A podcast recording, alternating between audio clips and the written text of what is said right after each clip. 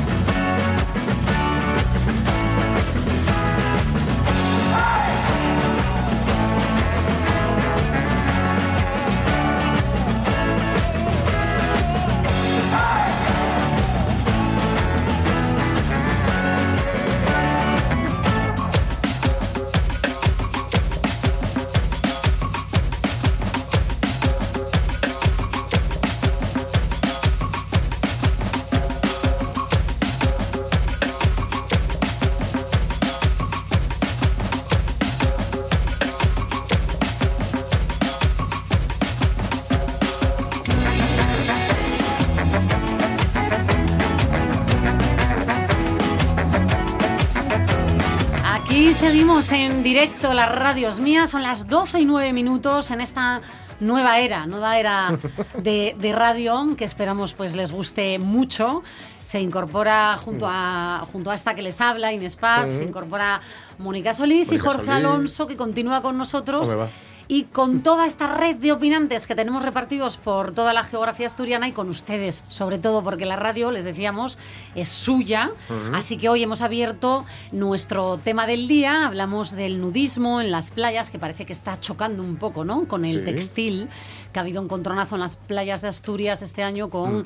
Bueno, pues gente, turistas y no turistas, claro que iban en bañador o que van en bañador, porque sigue ocurriendo, ¿no? Mm. Y se encuentran de repente en playas que a lo mejor desconocemos, son de tradición nudista, se encuentran a alguien que va, pues eso, como hemos venido al mundo, desnuditos, y les choca como poco, y algunas veces se les enfrenta. Entonces les preguntamos a ustedes, eh, así que les escuchamos, ¿no? Jorge, es lo propio. Les escuchamos a través del Facebook, que el Facebook es la radio es mía, eso no ha cambiado, por ejemplo.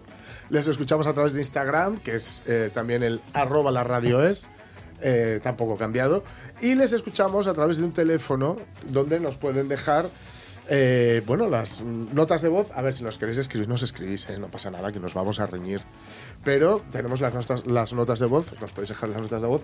Esto que es tan habitual ahora eh, que hacen mucho los millennials de que te manda una nota de voz, luego se responde con una nota de voz y luego yo te mando una nota de voz y tú me respondes con una nota de voz. ¿Por qué no llamáis? Llamar, por favor. En vez de llamar, que la para ti este se pensó para eso. Bueno, 608 9207 92. Voy a decirlo otra vez. Esto hasta que me lo aprenda de memoria, hasta que Mónica se lo aprenda de memoria, hasta que Inés se lo aprenda de memoria y hasta que nosotros escuchan se lo aprenda de memoria. 608 9207 92. Ahí dejáis nota de voz. O si queréis escribir, pues escribís también. bueno, nos han llegado esas notas de voz, José. Sí, tenemos aquí un par de oyentes que quieren darnos su opinión. Empezamos con el primero. Eh, nos manda su opinión Nel Almeda Álvarez. Vamos a escucharlo. Vale. Está llegando. Bueno, a ver, eh, lo primero, eh, enhorabuena por el proyecto nuevo que estáis entamando y deseo todo el éxito del mundo mundial. En cuanto al tema, bueno, el tema textil, en el momento en que entra eh, a, robar protagonismo a lo que sería la moral, la decencia, la honorabilidad y todo eso, yo me parece que ahí ya mm, deja mucho que desear. Yo el tema textil eh, relegaríalo un poco a, Ah, bueno, pues para quitar el frío, para lucir un trapín y presumir un poco, pero que no se me meta en otro tipo de territorios que me parece que esa herencia judeocristiana que arrastramos perjudicónos bastante. Y bueno, en cuanto a la entruga que planteáis, pues eh, yo creo que en cuanto a la convivencia, de playa nudista con playa no nudista, gente que se te infiltre en la playa nudista con el bañador puesto. Hombre, a ver, todo, todo lo que tenga que ver con la convivencia y es muy guapo y es muy aprobable.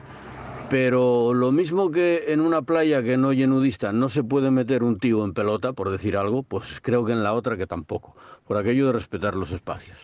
Y nada más, esta ya es mi opinión. Pues muchas gracias, Oye, por tu opinión. Qué bien expuesta, qué bien, qué larga, que nos viene muy bien. hay, una cosa que dijo, y es eh, que no se metan ¿no? Eh, vestidos en la playa de, mm, donde bueno, tradicionalmente van los nudistas y tal.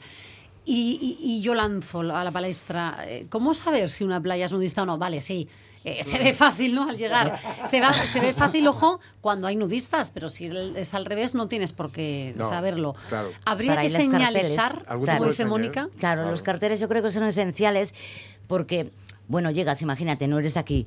Ves un Claro. cartel en el que, el que, bueno, pues te dice que la playa es nudista. Bueno, pues lo que tienes que plantearte, y sigo con el mismo refrán, ahí donde fueres, haz lo que vieres. Claro. Venga, más opiniones de nuestros eh, oyentes. Ahora vemos, vamos con otro audio, pero sé que nos han llegado también por redes. Sí. A ver, Instagram, por ejemplo. ¿Tenemos En algo? Instagram tenemos a Hugo, me he puesto las gafas que no son. Almaviva. Almaviva. Y la verdad, eh, dice, la verdad es que con lo que me molesta a mí la arena, no hemos pensado en eso, ya en los pies, que se te meta por partes más... Lúbricas. lúbricas. Jesús, no habíamos pensado en eso. Claro, no habéis pensado en esto. Mira, nosotros en alguna ocasión hemos comentado que no hagáis el amor en la playa. ¿Ah, sí? ¿Habéis hablado de Sí, eso? porque hacer amor en la playa es, es molesto. Bueno, si no tienes toalla. Es claro, luego te estás limpiando arena de salvas a las partes. Bueno, me encanta porque hemos empezado con un tema y acabamos aquí Claro, claro. con, con- con- con otro que no tiene... Sí, Bueno, no, lo digo por lo de las partes ¿Invita lúbricas, más ¿no? a ello? Quizás no lo sé. Bueno, vamos a Ojo. leer otra opinión. Sí, sí, sí, mira, tenemos aquí unas cuantas de, de Facebook. Eh, a ver, dejadme un segundín, ¿eh? Venga, vamos recordando ese teléfono, Mira, ¿vale? Alicia García López Ah, vale. dice, no soy mucho de estar en la arena, prefiero estar en un pradín cerca de la playa. Sí me gusta de vez en cuando dar un paseo por la orilla e ir mojando los pies. Yo soy de traje de baño, pero no me molesta que, lo, que quien practique, o sea, que practique el nudismo quien le apetezca. Un poco aquí, por esta onda va Armando Nosticaso que dice, haya cada uno. Y Pepita Pérez García, que dice, cada uno que vaya como quiera, Claro. pero respetando. Es que ahí está el respeto. sí, Simplemente el respeto sería, yo per- personalmente lo creo, un cartel Sí. anunciador de. Claro, claro, claro. Ramón Redondo que nos dice. Enfocáis un poco más lo del cartel de la muestra de la sidra casera de Peloña. Ah. El cartel es muy guapo como obra de arte. Ahí no hay nada malo en ello. El problema viene cuando el arte se traspasa a un cartel publicitario que choca con la ley. Publicitar incluso un concurso de sidra con el cuerpo sexualizado de una mujer está prohibido, dice. Sí. Y eso no tiene que ver con censuras ni nada parecido. Vamos Sí, a esto- recordar, vamos a recordar que- porque al hilo Sí. de la noticia central del día, que no deja de ser la del nudismo en las playas y el choque ¿no? que ha habido este verano y la, y la falta de eh, nudistas quizás y de Sí. gente, mujeres en este caso haciendo topless, se nos suma una noticia que seguro han oído durante todo el fin de semana porque ha creado mucha polémica dentro de Asturias e incluso ha traspasado nuestras fronteras, ¿no? porque se está hablando de ello hoy, a- a- hoy en toda España. Incluso les voy a decir que mi gran amigo César Inclán Sí. me ha enviado una fotografía y ya han hecho del cartel eh, bueno, pues el motivo de un vaso de sidra. Ya ven, Ah, eh, ¿ves? no sé si ha sido ¿Ah, sí? incluso bueno para el artista que retiren su Claro. cartel. Les pongo al día para quien no esté al tanto que mm, bueno ganó el concurso para eh, protagonizar su, su obra, ¿no? El cartel para el concurso de sidra casera de Piloña que se ha celebrado este fin de semana. El caso es que eh, bueno se levantaron algunas voces diciendo que era sexista por ese tema Sí. de que hay una mujer, el dibujo de una mujer con los pezones tapados. Sí. em, bueno, pues escanciando sidra. A mí Fíjate me que- resulta una obra de verdad de arte preciosa. El caso es que estaba empezando a generar Mm. una polémica que querían evitar desde la asociación y por eso lo, lo retiraron. Mm. Con el objetivo, decían, eh, que, que era unir Mm. alrededor de la fiesta y no dividir, así que prefirieron no meterse en camisa Sí, de once varas. Fíjate Sí. que Ramón Redondo nos, nos completa que lo que había comentado del no sexualizar la mujer y lo de la publicidad y tal. Dice, ojo, no entender esto. eh, dice, pensando en mojigaterías y censuras. En casos así, no, no dice nada bueno. Dice, la ley, es decir, la ley que prohíbe sexualizar el cuerpo de la mujer en un cartel publicitario, Claro. forma parte de la lucha contra la violencia Correcto, machista. correcto. Dice, no se puede simplificar el tema. La ley tiene que ser para todos los casos y no a la carta. Dice, tenemos Claro. que dejar de normalizar la publicidad sexista. Y no. Calma Castur le dice cuerpo sexualizado. ¡Si lleva! Claro, es que aquí es un debate interesante porque hay quien ve un cuerpo sexualizado, hay quien ve una simple obra Sí. de arte, hay quien ve una mujer desnuda y también sacábamos hoy a colación ese debate, ¿no? De mm, por qué en redes sociales como Instagram se censura en los pezones de una mujer. ¿Da miedo el cuerpo de la mujer desnuda? No sé por qué dan tanto miedo nuestras tetas. Sin ellas no Pese... Ya nos hemos venido arriba, ¿eh? Con la Sí, sí, sí. canción. Le vamos a dar de- le vamos a comprar una mansión a Laura Pausini con los royalties. A Laura Otra. Pausini has Uy, a Laura dicho. Pausini, ay Dios mío.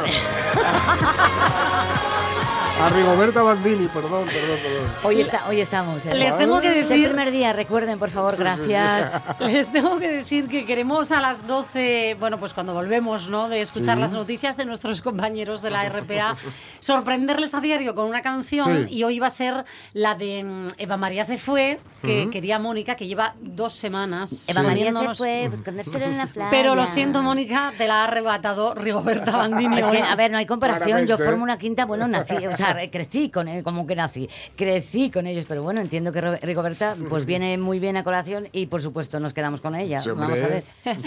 Bueno, enseguida escuchamos más eh, audios. eh, Sigue esa pregunta eh, escrita en redes sociales y se la trasladamos aquí a través del micrófono. ¿Qué opinan si deberían de señalizarse esas playas, eh, esos arenales eh, nudistas o de tradición nudista? En Asturias. Lo pueden dejar su, su audio, un, mensajito de voz en el eh, 608 9207 92. Ah, estoy a punto de aprendérmelo, maldita sea. Casi, casi, casi lo tengo. Bueno, y yo les voy a pedir un favor. Bueno, Mm. uno, ya saben, lo bueno si breve, dos veces bueno, que Sí. estamos en la radio en directo. Y si nos dicen de dónde nos eh, hablan, cómo se Sí, llaman, qué edad claro. tienen, yo, bueno, pues me Genial. apetece saber Sí. qué- quién está Porque así luego vendemos sus datos. Todos los datos nos personales nos quedan administrados el algoritmo de la radio es mía hará con ellos. Bueno, pues son las 12 y 20. Seguimos en la radio es mía y llega el momento de escuchar Mm. esa sección maravillosa que a diario nos va a traer Jorge Alonso y en la que vamos a aprender un montón de cosas sobre Sí. Asturias. ¿Qué sabes de? Efectivamente, el que sabes de. Antes hacíamos efemeridonas, pero ahora hemos decidido que vamos a hacer qué sabes de, porque mm, no hay que ceñirse a las efemérides, a lo que, digamos, mm, bueno, a celebrar una fecha o a recordar una fecha o algo así. Sino, lo que vamos a hacer en qué sabes de es qué sabes de cosas tan mm, peregrinas como. Voy a hacer, me, voy a hacer un spoiler a mí mismo, ¿vale? Vamos a hablar, por ejemplo, de la Y, vamos a hablar del Prado del Molín en Cangas de Narcea, vamos a decir de qué sabes de Qué cosas, guapo. cosas que te encuentras Qué por ahí y de gente que te encuentras por ahí. Ya digo que vamos a fijar en la historia todo lo que nos rodea. ¿no? Mm, Me refiero a todo, desde un guijarro enmarcado en el campo de San Francisco hasta, en fin, todo lo que se nos ocurra. Pero, Nos vas a sorprender mucho, me sí, parece. sí, sí, pero hemos decidido empezar por el principio. Cuando digo hemos es un plural majestático, es decir, he decidido, Has decidido. empezar por el principio. Tú mandas. Y en esta, nueva, en esta nueva radio es mía, el principio son ellas. De modo que, ¿qué sabes de Inés Paz Anda. y de Mónica Solís? Oh Jesús. Qué sorpresa, esto no estaba en el guion, Pensé que me, que me ibas a poner Eva María. Sí. Llegará, te lo prometo. Bueno, sorpréndenos, ¿eh? Pues bueno, a ver, lo de A Inés ver. Paz puede entrar dentro de los dominios del fatum. Voy a ponerme un poco estupendo, ¿eh? A ver. Y definitivamente del trabajo y del talento. El trabajo y el talento ya sabemos lo que es, y además tú mm, lo Gracias. tienes de sobra. ¿Sabéis lo que estoy haciendo, no, chicos? Es hacer la, Sí, la sí. pelota a la nueva jefa. Está, que no, no, no, no nos dimos Vas cuenta. bien, vas Lo bien, muy bien, ¿no? continúa. Vale. El fatum. el Espero no fatum- aburrirles. Sí, el fatum es el sentido griego del destino, es decir, uno o Oh, una está destinado a ser aquello a lo que está destinado a ser. Y haga lo que haga, va a serlo. Va a ser eso y no otra cosa, ¿no? Aclaramos que suele tener, el fatum este suele tener un aire un poco trágico, que se lo preguntan al pobre Edipo, No, por ejemplo, favor. ¿no? A Edipo Rey, ¿no? La, la gran tragedia griega, que le dijeron, te vas a casar con tu madre, y él huyó para no casarse con su madre y acabó, y casándose con su madre porque no sabía que era su madre. Bueno, y eh, digamos, fue borrado, esta, fue borrado esta cosa del fatum de un plumazo por el libre albedrío. Bueno, ¿a qué tiene que ver todo este rollo clásico y teológico con Inés Paz? Pues con que quien iba con intenciones a un casting masivo de, tele, de de Telegijón, la extinta Telegijón, era su hermana, era la hermana de Me Inés. muero. Sí. No, no Inés. Sí, sí. Eh, se hizo un Melendi, Inés. ¿Visto así? Sí. Podría ser. Sí, sí. Os diré una cosa, eh, le fue muy bien, porque ella es un, eh, bueno, es actriz a día de hoy, Ajá. con su propia compañía de, de Ah, mira teatro, tú, y, y está muy agradecida, porque al final era su pasión real. eh. Ahí estamos, pues mira, ¿ves? Todos ganamos. Bueno, la que fue, digamos, quien acabó trabajando en la cadena, es decir, en TLG, y que fue y acabó siendo fichada por Televisión Española fue ella, es decir, Inés Paz. Eh, porque ya la queremos, porque si no pondríamos el ejemplo del cuco, ya sabéis que ponen los huevos sonidos ajenos y luego se aprovechan y tal. No, es No, broma. no. Es broma. Nada Inés, Inés ha, ha hecho, has hecho, pero yo digo ha hecho porque estoy dirigiendo a la audiencia, ¿eh? casi de todo en pantalla, es bueno, quiero decir, ¿no? Tanto en la 1 como en la sexta, mucho reporterismo a pie de calle, muchos estudios, eh, muchas noticias a ras de asfalto, muchos estudios, o sea, mucha tele de estudio de, de programa largo, incluso muy largo, Sí. muchos viajes, eh, con esto de viajeros, callejeros viajeros, ¿no? Ay, O- sí, eso fue maravilla. Viajeros Claro, 4. Viajeros 4, eso es, Sí. Viajeros 4. Eh, mucho plató, ya digo. Ojo, sin abandonar la idea de, de ser profe de economía, porque aquí mm, Inés Paz resulta que estudió económica, es muy loca. Sí, antes de comunicación au- audiovisual, Eh, eh, eh, acabé economía porque yo iba para profesora. Y el, y el alumnado del CODEMA, pues lo sabe porque hiciste clase un año, un el, po- en el CODEMA. Pero efectivamente, em, por, supo- por cierto, si hay algún exalumno o alguna sí, por favor, por favor. que esté escuchando, que se manifieste. Me, me encontré a uno este verano en un concierto ¿Sí? y me prestó por la vida que se acercara, saludara y dije, Meca, bueno, no voy a contar la anécdota, Vale. que, que- que si entra en directo que la cuente. Eso, que lo cuente, que lo cuente. Y efectivamente, para demostrar que no es una paracaidista, ¿no? que viene Dios sabe dónde y aterriza en la pantalla, se hizo el grado de comunicación audiovisual. Y por trabajar con más calma, porque en la tele siempre se va con mucha prisa, en la radio intentamos ir con algo menos, ¿no? No, no estamos apurados hoy, pana. Pero bueno, pues se hizo un no documental. Pacífico Sur que no tiene que ver con lo que puede parecer, que es con aguas cristalinas y arenas blancas, etcétera, etcétera. No. no, no, no, no, no, no. Tiene que ver con la verdadera situación del, campesinado colombiano y de quienes abandonaron la guerrilla cuando los famosos acuerdos de paz, que parecía que era todo muy idílico, pero se ve que no. No, mm, para nada, más bien todo lo contrario, diría, con las ¿eh? FARC. Y además con, ¿por qué? Porque hay una zona en Colombia ¿no? que se llama Pacífico Sur. Entonces puede Sí. llevar a- yo, yo creí que era de surf, como sé que te gusta el surf. yo digo, esto va de Nada tal. que ver, Pero créeme. claro, no, no, estuve En viendo plena cositas. selva, en plena selva colombiana. Sí. estuve viendo cositas y tal, ¿no? Lo mejor que he hecho, diré, en toda mi carrera Sí, ¿eh? profesional. Lo más ahora. gratificante. Hasta Hasta, ahora. ahora, hasta, hasta este día. Bueno, y como el planeta necesita que la buena gente traiga más seres humanos al mundo, y pues cuando... Y claro, ella, eh, no- ella es, es madre también. Sí, me estrené Vale. también hace un añito. Hace un añín, ¿no? Lleva siempre, voy a decírtelo. Claro, como no, sabe, como no sabe aburrirse, se dedica al surf también, que hemos dicho antes. Lo que puedo. Claro, y como es una inconsciente, pues ha venido a capitanear las radios mía, porque todo esto es, Totalmente. es pura, pura inconsciencia, ¿no? y también presenta galas y eventos. Y si, si, si quieren saber la razón de por qué presentan galas y eventos, es que nunca ni la han visto ni la han oído. Y además tiene voz y además es de radio. Ahí lo tenéis. Oh, Ay, Jorge, escúchame, aunque se oiga, me levanto, tú sigue. ¿eh? Me levanto y le beso. Gracias. Bien, Besa, besa, yo te pongo. ¡Hala! Vale, respecto a Mónica Solís, no solo se conoce muy bien, sino que hace radio, produce, produce, am- amigos y amigas, tener una productora como Mónica Solís en un programa Bueno, bueno, vamos a ver. es ¿eh? la vida, la No. vida. Pero es que además es escritora y tenemos la prueba, porque a Mónica yo le dije, esto, me- mejor que tú Son no te palabras mayores eso, ¿eh? Soy autora. Así que voy a- voy a poner la voz de leer, ¿vale? Pero no la voz de leer de, de porno suave, la voz de leer. Por casualidades de la vida, yo quería a mis 19 años hacer un curso de la UP, de la Universidad Popular en Gijón, de teatro. Quería lograr ser chica Almodóvar, con la mala suerte, o no, que no había plazas. Así que el auxiliar que estaba haciendo las inscripciones me dijo, pero quedan plazas en un taller de radio que imparte Laura Castañón, y es parecido al teatro. Te voy a hacer un inciso, Mónica. Yo fui alumno de Laura Castañón. Ay, ay, qué ¿Eh? bien. Tenemos esa solera Sí, ahí, ¿eh? sí, sí. Uf. Y sí que se parece, digo el teatro en la radio, pues la vida es puro teatro. Y así empecé, con mi programa nocturno llamado Cosa de Dos. Me empeñé en vivir de esto, así que pruebas y más pruebas en las que me ponía nervos- nerviosa, hasta llegar al primer casting de una radio que buscaban personas de variados perfiles. Era Radio Vetusta, menuda cantera Radio Vetusta. Ya te digo. Menuda cantera.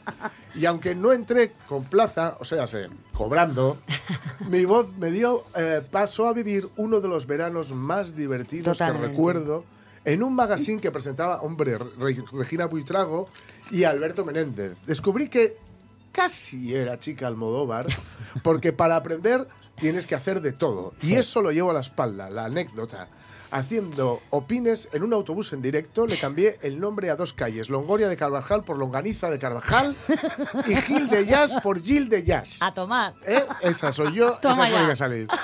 Luego vendría Onda Cero Luarca y más tarde Oviedo de 1996 a 2004 y ya fija, es decir, cobrando. Me tocó No, hombre, Onda Cero también cobré. Ah, claro, Ah, claro. por- por favor. Me tocó un ERE. Un ERE.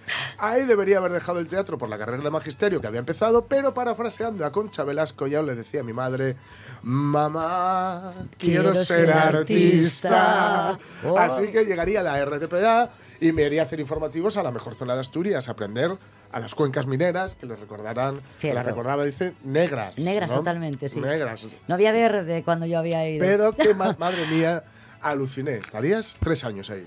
Sí. Después te llamaron para hacer un programa con una empresa, dices que empezaban a hacer. Cronistar, ¿me quieres sonar? ¿A qué ¿Me te, a qué te suena, Sí. Cronistar? Aquí estamos. Sí, sí. Sí, y sí. conocí a, a Pedro Laguna. Don a que, que Pedro también, me- Laguna, que don, también don. me quiere sonar. Noche tras noche se llama, etapa brutal, llena de creatividad, una casa esta, esta que es la que produce este programa, a la que he vuelto, como dice Mónica, y que me ganó el corazón. Por decisión personal, paré unos años, hasta 2017, que de nuevo vuelvo a TPA Noticias, que la llamó Aitana Castaño, mm, amiga de este programa, que Totalmente. seguirá siendo amiga de este programa.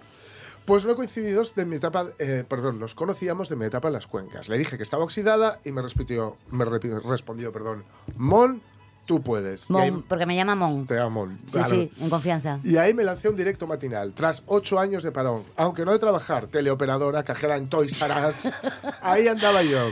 Un speech de casi ocho minutos ¿Ves? sobre la huelga de educación. Almodóvar estaría orgulloso. Total, total. Y poco a poco me fui haciendo de nuevo un hueco con contratos pequeños que me daban la vida. Llegó a a abril de 2019 y me ofrecieron la oportunidad en estos informativos de cubrir Gijón de tardes. Nunca había trabajado en mi ciudad y me tocó el confinamiento. Eso fue horrible y a la vez es mi historia. Podré decir que mientras la gran mayoría de gente estaba encerrada, a mí me tocaba trabajar en una ciudad asolada por el silencio. Inolvidable. En marzo del, 2000 del 21, perdón, me caí trabajando un domingo de Ramos por pensar que tenía ojos en la espalda y rompí la muñeca. Ay. Fue la primera vez que yo cogí una baja de dos meses y medio en este oficio. Me di también un golpe en la cabeza. Bueno, Que me- ¿Pero qué más te pasó? Ya ves, o sea, y no tocó, no, todavía no, no sé, no ha llegado a lo, a lo trágico, tráfico, ¿Ah, no? sí. a lo trágico no ha llegado, ¿eh? Uf, Sí, bueno, bueno, en cin- vamos, golpe en la cabeza, que le hizo reflexionar, dice. sí, totalmente. Cumplió los 50 de baja y sin poder hacer el fiestorro que hubiera gustado porque la Correcto. mascarilla y la distancia social seguían marcando la vida diaria.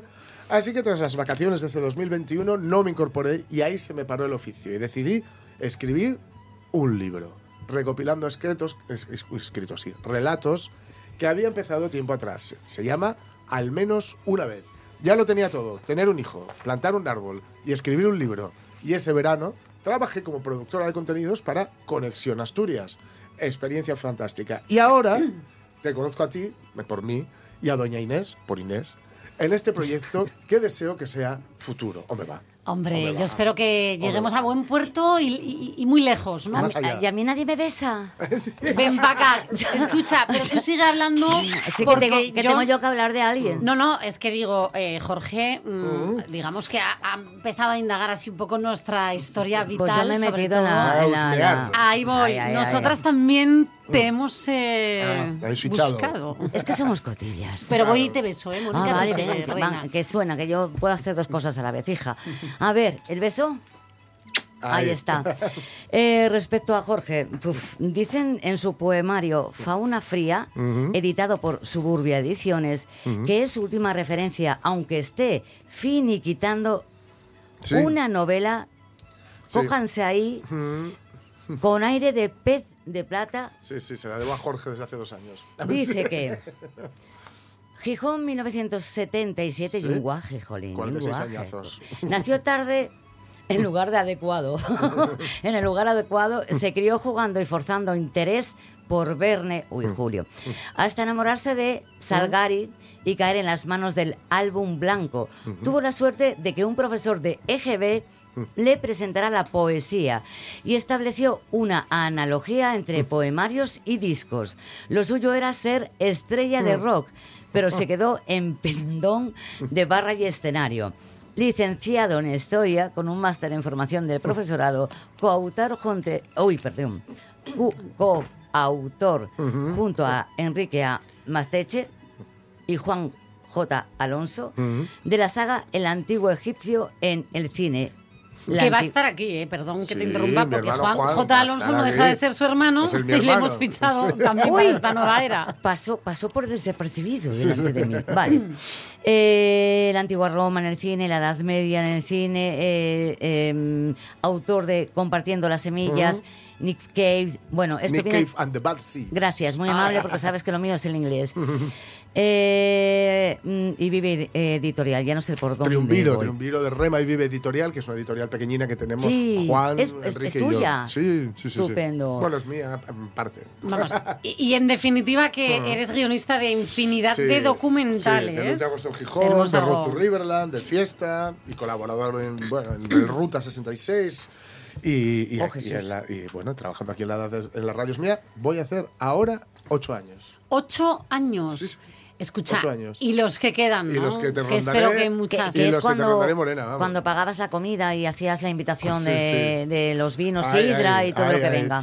En fin, eh, si le suman a José Rodríguez, que es el que está aquí, al maestro técnico, Ahí, y a la playa de colaboradores y colaboradoras que de un modo público y gratuito van a cimentar este programa, ya tienen lo que vendrá a ir siendo la radio es mía, que sí, como decían y siempre dirán los Ramones, venimos a por las ondas.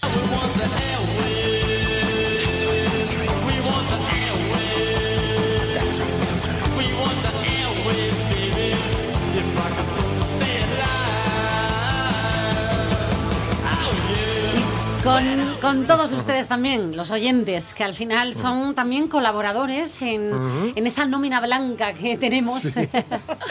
Y que se agradece mucho que hagan con nosotros la radio. Lo digo esto porque seguimos recibiendo un montón, Sí. me consta, de comentarios, de opiniones de nuestro tema central en redes sociales, también en ese número de WhatsApp que les hemos enviado, bueno, Sí. de WhatsApp, de teléfono, ¿no? Teléfono, teléfono. Y que nos mandan bonitas eh, notas de voz.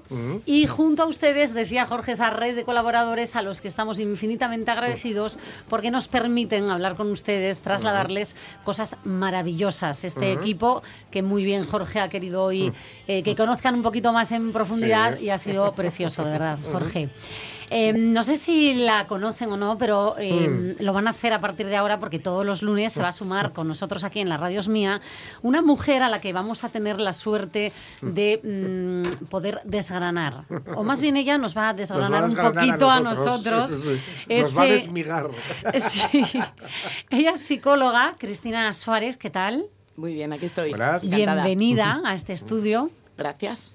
¿Y por qué hemos llamado, ustedes dirán, a una psicóloga? Bueno, por, yo tengo una, una máxima vital. Yo hoy estoy compartiendo muchas máximas vitales. La primera era esa de Mafalda. Y la segunda es, no me fío de una persona que no haya ido una sola vez en su vida, como poco, al psicólogo. Qué bien, qué bien. Lo digo en serio. Todos tenemos alguna mochila, todos tenemos en algún momento de la vida pues algo que nos em, cuesta digerir, ¿vale? E igual, yo digo, igual que vamos a un traumatólogo cuando nos damos un golpe en la rodilla, Claro. eh, deberíamos de ir a un psicólogo cuando la vida nos da un golpe a nosotros. Y eso a todos, pues eh, por desgracia o no, digo lo de o no, porque también podemos aprender, ¿verdad, Cristina? De ese golpe nos va a pasar alguna vez. ¿Por qué te hemos llamado, Cristina? Cuéntame. Porque en el cole de pequeñitos nos han enseñado muchas cosas, pero no nos han enseñado lo que decía, ¿no? A levantar ese teléfono, a normalizar el levantar un teléfono y pedir ayuda a un profesional, ni nos han enseñado a cómo lidiar con nuestras emociones. No hay una asignatura que se llame educación emocional y es algo que yo personalmente creo que, bueno, creo no, lo digo abiertamente, he hecho en falta, lo ha echado en falta o lo he hecho yo en falta de una generación entera. Y bueno, pues ¿por qué no nos educamos? Les propongo a todos quienes nos escuchan a nivel emocional. Venga. Eh, Cristina, cuando la invité, lo primero, mm, gracias, ¿no? Porque fue todo amabilidad, cercanía y entusiasmo. Me, me dijiste una cosa que a mí me, no sé si me perturbó o, o como poco me chocó, ¿vale? Y es que el 50% de nuestro tiempo, las emociones que sentimos son, al menos las catalogamos así, ¿no? Desagradables. Pero que si lo pensamos, dice ella, dices tú, que te tengo aquí cerquita, es liberador. Totalmente. Explícanos.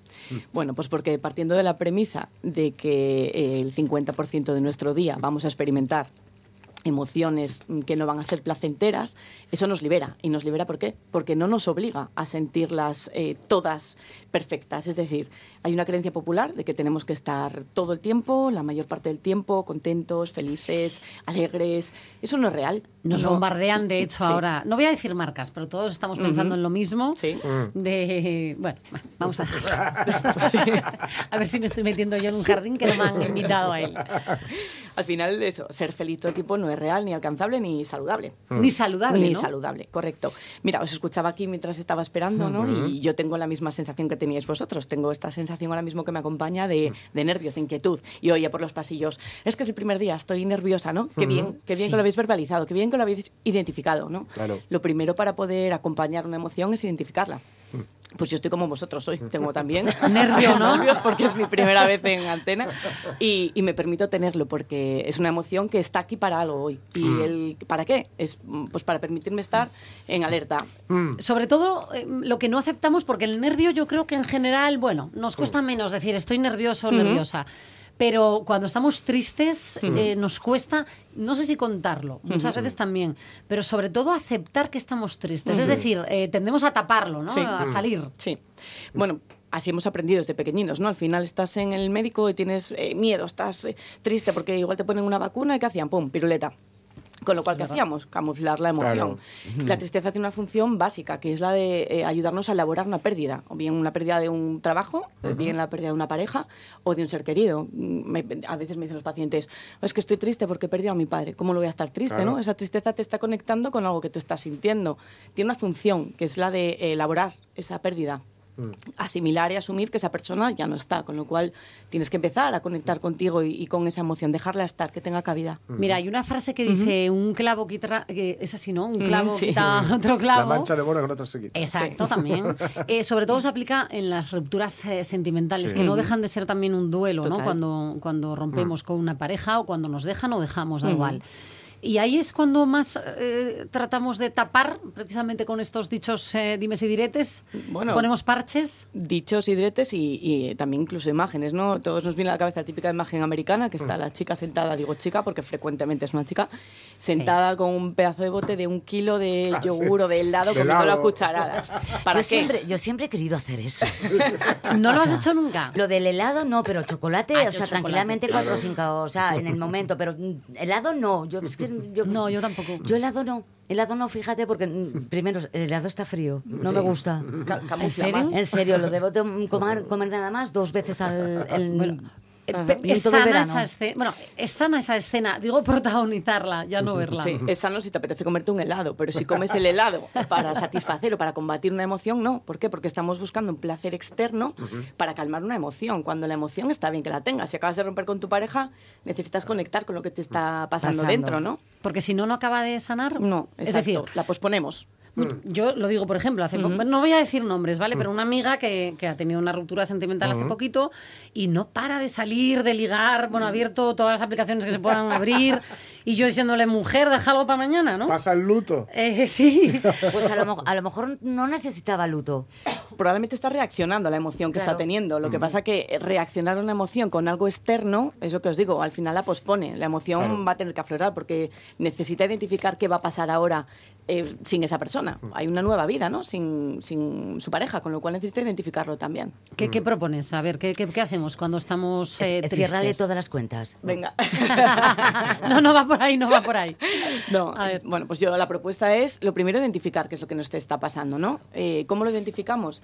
Poniéndolo en palabras. Lo que no decimos no existe, lo que no tiene palabra no existe. Con lo cual, lo primero es identificar. Ujú. Lo segundo es eh, sentir dónde me está ocurriendo esta emoción. Yo, por ejemplo, ahora, ¿no? ¿Dónde la siento? Siento aquí en la barriga, siento esa sensación como de, de inquietud. Vale, pues la- me la permito tener ahí. Y lo siguiente es, ¿qué hago con ella? Bueno, pues sé que es una emoción que va a durar un tiempo, me permito tenerla este rato, es, eh, no va a durar para siempre y tiene una función. Estamos preparados para tener emociones y tienen un- todos ellos tienen una función eh, de supervivencia, con lo cual me permito tenerla, no intento combatirla, no intento hacer nada para quitármela. Podría decir, me tomo algo para no sentirla. No lo hago. Si lo hago, lo que voy a hacer es cada vez que sienta esta emoción, ¿qué va a hacer mi cerebro? Buscar algo externo que me ayude a pasarla, con lo cual Claro. no estoy aprendiendo, no tengo una herramienta interna. ¿Y llorar? Llorar es maravilloso. Llorar es maravilloso si, la, si está acompañando a la tristeza. El cuerpo acompaña generando lágrimas a esa tristeza. Los chicos no lloran, solo pueden soñar. Es mi vida, No quiero cambiar. Los chicos no lloran, tienen que pelear. Ojo, ojo con esto de temazo. llorar. Claro, porque eh, si a nosotras toda la vida nos han dicho eso de no llores, mujer, a ellos eh, llega Miguel Bosé con este temazo y lo tienen más complicado Que yo lo todavía, tengo ¿no? en cassette, este disco, cuidado. Y, y yo, y yo, y yo. Claro, ¿qué hacemos con esto? Pues dejarles llorar, exactamente. Mira, yo soy mamá y soy mamá de niño y niña, ¿no? Y, y me encanta el que puedan tener esta expresión de las emociones a partes iguales. Creo que afortunadamente los hombres de hoy en día ya están creciendo en una Sí. sociedad liberadora que les Las permite nuevas llorar, ¿no? masculinidades. Claro. Las nuevas masculinidades. Queremos veros llorar. Sí. Además, es que No, no. necesitamos que lloréis, que seáis exactamente lo que sois, personas. sí, yo, yo hablo por mí, evidentemente, que soy a quien mejor conozco. ¿no? Eh, cuando hay veces que me lo pide el cuerpo, cogerme mm, memorias de África, Oh, un paquete mi película. de un paquete de Es mi Kleenex. película, y- vamos y, a- cuando llegan, yo lo siento mucho que no lo haya visto, lo voy a estripar al final, que la hubiera visto No. antes, pero cuando llegan los leones a la tumba Tremendo, de Robert tremendo, Redford, tremendo. llorar con una magdalena y me quedo ¡buah! Eh, yo, lo hago con, yo lo hago con tal como éramos de Ah, Barbara bueno, Streisand o sí, Robert sí. Redford también. Sí, Lo sí. que pasa es que yo te, te voy a confesar que conozco a alguien que lleva más de seis años sin llorar de necesidad. O sea, sin llorar de verdad.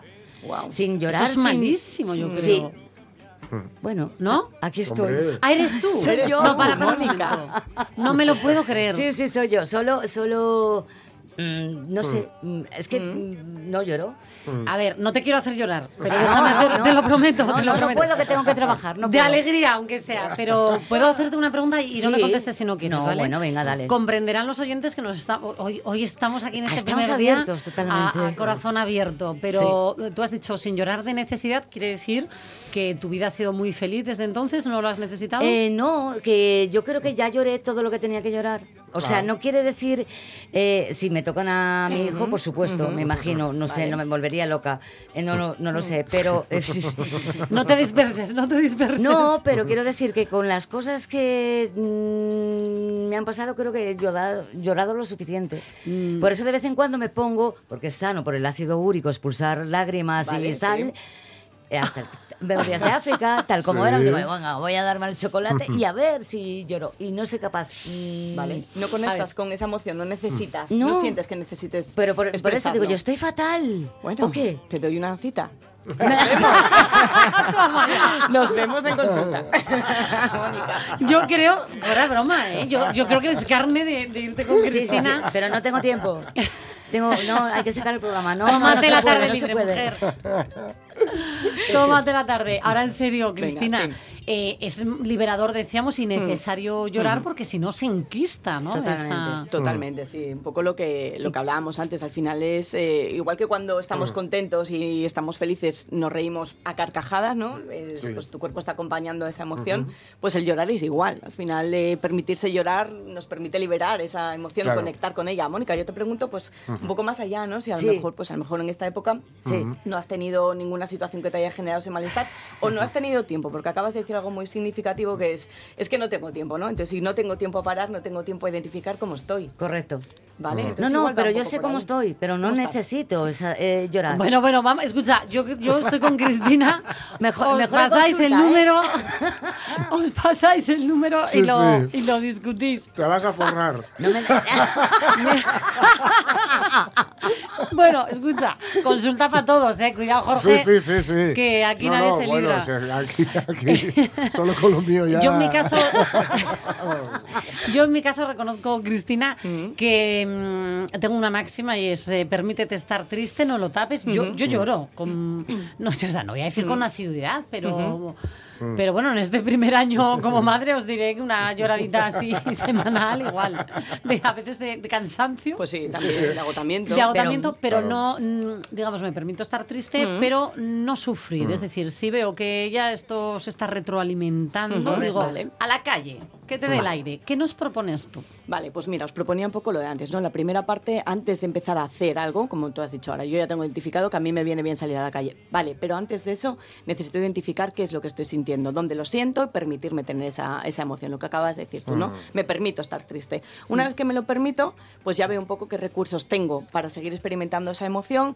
eh, pues si es quedar con alguien porque sé que estoy triste y me, que- me hace bien estar con amigas cuando estoy triste, o salir a pasear y ver el- la playa, ¿no? Los que somos de Gijón. Ver un poco qué recursos nos pueden ayudar. Claro. Bueno, pues eh, una buena propuesta, desde luego. Cristina, mil gracias. Así hemos entrado un poquito de puntillas en sus emociones, pero lo vamos a hacer cada lunes a esta hora. Así que, Cristina, bienvenida a esta nueva Sí. aventura. Gracias. Gracias. No sé si te vas a forrar, nos vas a ahorrar No, no, una pasta. no, no, no, sí, nos vas a- no, no, no, eh, que digo yo que el próximo lunes ya no hablo de mí, ¿eh? No, no, no, no, no, no, no. O sí, quién sabe. Yo qué sé. Pero quiero decir que no está, estamos todos bien, ¿eh? Tranquilos, familia. O que- no, que y no pasa nada. Que no, pero que no, no lo digo por eso, lo digo porque yo creo que llorar eh, tiene su momento siempre. Bueno, También. menos para Miguel Bosé. Eso es. No lloran, solo pueden soñar. Es mi vida. No quiero cambiar. Los chicos sí lloran. Sí hay que cambiar, Miguel, sí hay que cambiar. Los chicos sí lloran. Pues anda que ha cambiado él. y deben llorar. Uy, que se lo digan a él, exacto, el cambio. Eh, gracias, Cristina. Eres una mujer que nos inspiras, de verdad. Y vamos a ir con una mujer, con otra, que nos va a hablar de mujeres que inspiran, nos han inspirado a lo largo de la historia o no, porque directamente no hemos casi casi podido saber de ellas. Eso que dicen de al lado de un hombre siempre hay, o perdón, al lado no, cuidado, detrás de un sí. gran hombre o de un hombre siempre hay una gran mujer. Lo decían, lo decían. Lo decían y a veces eh, lo que ocurría era un poquito al revés. que se ponía un nombre de mujer a una obra, perdón, un nombre masculino a una obra femenina. O, Eso se, ha pasado. o se utilizaba anónimo. Sí. Y ha Antes pasado de poner mucho. el nombre de una mujer. Ha pasado mucho Sí, y sí. nosotras, nosotros ahora queremos eh, hacer todo lo contrario, ponerlas en valor eh, a lo largo de la historia a mujeres, mujeres, porque las vamos a recordar aquí en Asturias, Asturias, eh, mujeres asturianas que mm, nos podrían haber inspirado en su época, no les dieron ahora. oportunidad a lo mejor y nos van a inspirar ahora y lo vamos a hacer de la mano de la historiadora Arancha Margolles. ¿Qué tal? Buenos días. Buenas tardes ya por ahora. Buenos días. ¿Qué tal, Buenos Arancha? días, Inés, ¿qué tal? ¿Qué tal? Oye, oye, de mano, qué maravilla de ilustración. Luego la vamos a compartir, ¿eh? ¿Verdad? Sí. Qué maravilla. Nos ha hecho una ilustración. ¿En redes la, la ha colgado? ¿La, me la enseñaste? Está en redes y la compartiremos desde las nuestras, pero vamos. La radio es mía. Maravillosa. Y Genial. además, y además es que es una ilustración en exclusiva para Radios Mías Toma que ya. desvela un misterio histórico, porque de Paterna, que es la mujer de la que vamos a hablar hoy y que nos inspira tanto, si la conocemos, no tenemos ningún tipo de imagen, vamos, que por no saber no sabemos prácticamente nada. Sin embargo, la Radios Mía ha conseguido desvelar su cara. Bien. Bueno, pues Arancha, eh, te voy a dejar que nos hables de Paterna, pero muy brevemente, porfa, ¿por qué la has elegido a ella para empezar? ¿Por qué nos eh, inspira esta mujer? Pues fíjate, Inés, yo creo que era un muy buen personaje para empezar esta sección porque, como bien has comentado, bien bien habéis comentado previamente, las mujeres sistemáticamente se nos ha silenciado y siempre estamos pues un poco como a la sombra Sí. de los varones. Tenemos mm, dos principales funciones. Una, la de ser muy malas, o otra, la de ser muy buenas. Y en Hmm. todo caso, pues siempre siendo meras comparsas. Si a eso le añadimos que la época en la que vivía esta mujer pues es una época de la que no tenemos absolutamente ningún tipo de documento, al menos contemporáneo, o sí, como vamos a ver, pues entonces el misterio se complica todavía más. Es relativamente fácil, se está haciendo desde hace unos años, ¿no? El conseguir recuperar las figuras de mujeres, sobre todo artistas que pintaron en el siglo XVI, XVII, XVIII, pero ya si nos vamos al siglo Hmm. IX se nos hace muy, muy difícil. Y sin embargo, estamos hablando de una mujer, fijaos, que podía haberle dado nombre Sí. a nuestro principal arte, a, una de las cosas de las que más podemos presumir en Asturias. Y sin embargo, ese arte, qué sorpresa, lleva el nombre de su marido. Anda, Toma ya. toma ya. Oh. Tremendo. Eh, Esto justo lo que decía Jorge, ¿no? Que ha ocurrido a lo largo de la historia. Eh, eh, anónimo o directamente se le pone el nombre Sí, de, o, el o nombre la del mozo. autoría. Sí, sí. Perdón, la autoría a un nombre. Efectivamente. Estamos hablando mm, ni más ni menos que del arte ramirense. Fijaos, el arte Sí. ramirense, eh, Santa María del Naranco, San Miguel de Lillo, Santa Cristina de Arena, que como sabéis, sabemos todos porque nos lo, han enseñado, nos lo han enseñado desde hace un montón de años, Sí. lleva el nombre del rey Ramiro, Y del rey Ramiro, que fue el esposo de Paterna, Mm. sabemos lo que nos quisieron contar. Claro. Porque todo lo que sabemos parte de la crónica de Alfonso III, que no era ni más ni menos que su nieto, se escribió allá a finales del siglo IX, es decir, unos cuantos años después, Mm. y evidentemente con unos intereses. Ahí, precisamente en esa crónica, es uno de los dos únicos documentos donde nos aparece el nombre de Paterna. Y como os decía antes, que las mujeres siempre somos pues como moneditas de cambio o excusas. Pues Paterna también sirvió para dar una excusa. Eh, en estas crónicas se nos dice que si Ramiro, cuando se muere Alfonso II el Casto, que ese señor, pues que hacía tan honor a su nombre, que no tuvo ni hijos ni ¿Eh? absolutamente nada que se le pareciera, si Ramiro, que era el que supuestamente era el sucesor legítimo, no estaba en sus funerales, vaya por Dios, hombre, era porque estaba ligando con Paterna Hmm. en el año Ah. 842, justo en ese mismo momento, que fíjate que no podían haber esperado un poco. Anda Claro. que vayan... Claro, por eso, se, por eso se cuenta de otra forma, ¿no? Normalmente. Claro. claro, esto es un poco como, como la locución esa latina de excusa no pedida, acusación Excusatio non petita, accusatio manifesta, ¿no?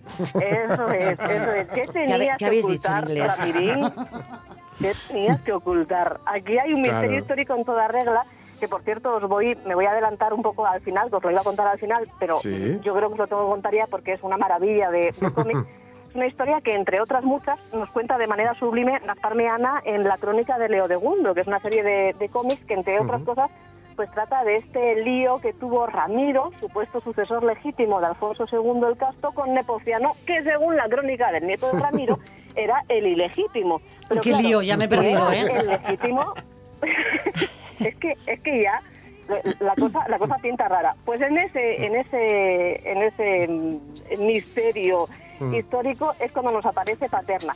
Supuestamente una mujer, no Mm. sabemos nada de ella, de su Sí. familia, que vivía en un sitio llamado Barduria, que tampoco tenemos mucha idea de dónde está, quizás por Castilla, y quien dice, pero hay un montón de teorías, y que viene a ser la segunda mujer de Ramiro, Vale. porque la madre de Ordoño no pudo ser, por, porque Ordoño en, otros- en el año 842 ya estaba vivo. Esto es lo que nos dicen los papeles. Y evidentemente, pues a partir de ahí la silenciamos absolutamente. Pero ¿qué ocurre cuando vamos a un documento que es de la misma época en la que vivió Paterna? Bueno, pues que a Paterna se la trata, qué sorpresa, como Sí. lo que era, que era una reina. Spoiler, Ramiro no lo era. Ay, amiga. Será ella, no él. Toma ya. Pero escucha, esto es. cambia completa, bueno, cambia la historia radicalmente, ¿no? claro, Esto claro, se claro. sabe en Madrid. Esto, exacto, esto se sabe dónde se tiene que saber. En Madrid dejáis los provitinos míos que, tienen Que bastante tienen, exacto, con la dana. Sí, sí, sí. Esto es una, uno de los misterios más que tenemos en torno a la monarquía Astur. Sabéis que se sabe muy poco, aunque muchas, Sí. muchas veces se afirme mucho en torno a la monarquía Astur, sabemos muy poco y la mayor parte son todo teorías. Mismamente la mera palabra de rey es muy polémica. Cada vez que alguien dice que uno de los reyes de la monarquía Astur era eso, Mm. reyes, se mueren cinco gatitos de historiador. Los historiadores sufrimos un poco, sobre todo cuando llamamos rey a Pelayo, porque Pelayo las crónicas se refieren a él como caudillo, ¿no? Sí, Bueno, por es eso verdad. se empieza a estabilizar un poco en esta época, pero todavía Ramiro, en el documento, en el único documento que conservamos contemporáneo a él, que también nos habla de Paterna, no se le llama rey, sino que se le llama príncipe. Me estoy refiriendo, ni más ni menos, seguro que lo conocéis, seguro que lo tenéis, mm, vamos, impregnado en vuestra cabeza, a ese ara que tenemos en el mirador oriental del Palacio, que no es iglesia, de Santa María del Naranco. La que vemos hoy en Santa María del Naranco es una Sí. reproducción, la original está en el Museo Arqueológico, Sí. pero cuando se descubre ese documento epigráfico, ese texto sobre piedra, Mm. pues descubrimos que quizás Paterna era un poquitín más importante de lo que nos había contado. Hmm. Hmm. Toma O ya. sea, que cuál, y cuál, y cuál podría ser, Eh, o sea, cuál pudo haber sido entonces su papel, su papel real, valga la redundancia, por cierto. Claro, pues el papel real es que quizás si hubiéramos tratado la historia de otra forma, ese arte ramirense que Sí. surge de esa intervención de Ramiro, pues recuperando un palacio muy antiguo que estaba Sí. en ruinas, como sabemos que estaba Santa María del Naranco, y levantando todo ese conjunto monumental del Naranco, pues quizás se hubiera llamado más bien parte- paterniense. Paterniense. Paterniense. Paterniense, que encima además, fíjate que eso no lo suena, eso es genial. Sí, sí, sí. Oye, y suena- en las, en las sucesivas em, reformas y Mm. demás que se llevan a cabo, ¿esto se tiene en cuenta o, o no? Digo porque muchas veces se, se- se aportan nuevos datos también, Sí. ¿no? A la vez que se em, limpian esas... eh, Mm. Vamos, vamos empezando tímidamente a Mm. hablar de, de mujeres y de mujeres en, en el arte. Lo que ocurre es que cuando es un relato histórico tan sumamente politizado a lo largo Sí. de los siglos, ya no hablamos de ahora, pero politizado en el siglo XVIII, en el siglo XIX, incluso en su propia época, porque el relato de la monarquía Astur al final Mm. es un relato que nos dan reyes que lo que querían era legitimarse en sus tronos. Mm. Porque claro, es muy difícil cambiar ese relato y cambiar las formas que tenemos de, de hacerlo. Bueno. Sabemos que Seara, del Mirador. Oriental de Santa María del Naranco, habla mm, que este lugar fue reconstruido en el año 848 Ujú. por el glorioso príncipe Trinqueps, nos dice Lara, Ramiro, junto con la reina paterna, Ah. Elena Ah. Regina, su esposa. Tímidamente. Y además es que es un ara, es un ara que, que es absolutamente políticamente correcta, porque tiene paridad total. Habla Sí, de sí. dos hombres y de dos mujeres. Ten- Ujú. Tenemos al príncipe Ramiro, tenemos a Cristo, el Hijo de Dios, Mm. a Dios no lo compatibilizamos como paisano, que ya sabemos que es un ente. Exacto. Y tenemos a Sí. Paterna y a la Virgen María, Toma ya. 50%. Toma ya. 50. Totalmente actual. 50-50. Vamos, vamos eh, mejorando. Y oye, pues Arancha Margolles, un placer escucharte, un placer que hayas Sí, rescatado, ¿no? Para abrir. La figura de Paterna. Sobre y todo mm, que- mira, es yo no sé, yo no sé si podemos cambiar la historia, pero sí podemos eh, cambiar la mentalidad, Sí. al menos en este siglo y en Sí. este año. La historia no se puede cambiar, pero se puede contar. Se Sí. puede contar tal y como, como fue, o acercarnos a lo que fue, ¿no? Sobre todo a las mujeres que, Claro, que deben claro, inspirarnos. Claro. Lo hacemos todos lo- los lunes, buscamos, eh, seguimos eh, rescatando a mujeres que nos inspiraron, nos inspiran y nos inspirarán. ¿Sí? Sí, sí. Genial. Ah, pues, me, me lo decías a mí. Es la Hombre, pregunta, claro, la muchas ganas de daros la turra. Ole, eso quería oír. Gracias, Arancha. Pues el lunes que viene sigues. un besazo. Un beso, Arancha. Un abrazo. Chao. Eh, nos vamos ahora con un poquito con las noticias eh, de lo que está sucediendo en, en Asturias con, con nuestros compañeros de informativos de la RPA y volvemos eh, pues en un ratito aquí en las radios mía en directo. Seguimos.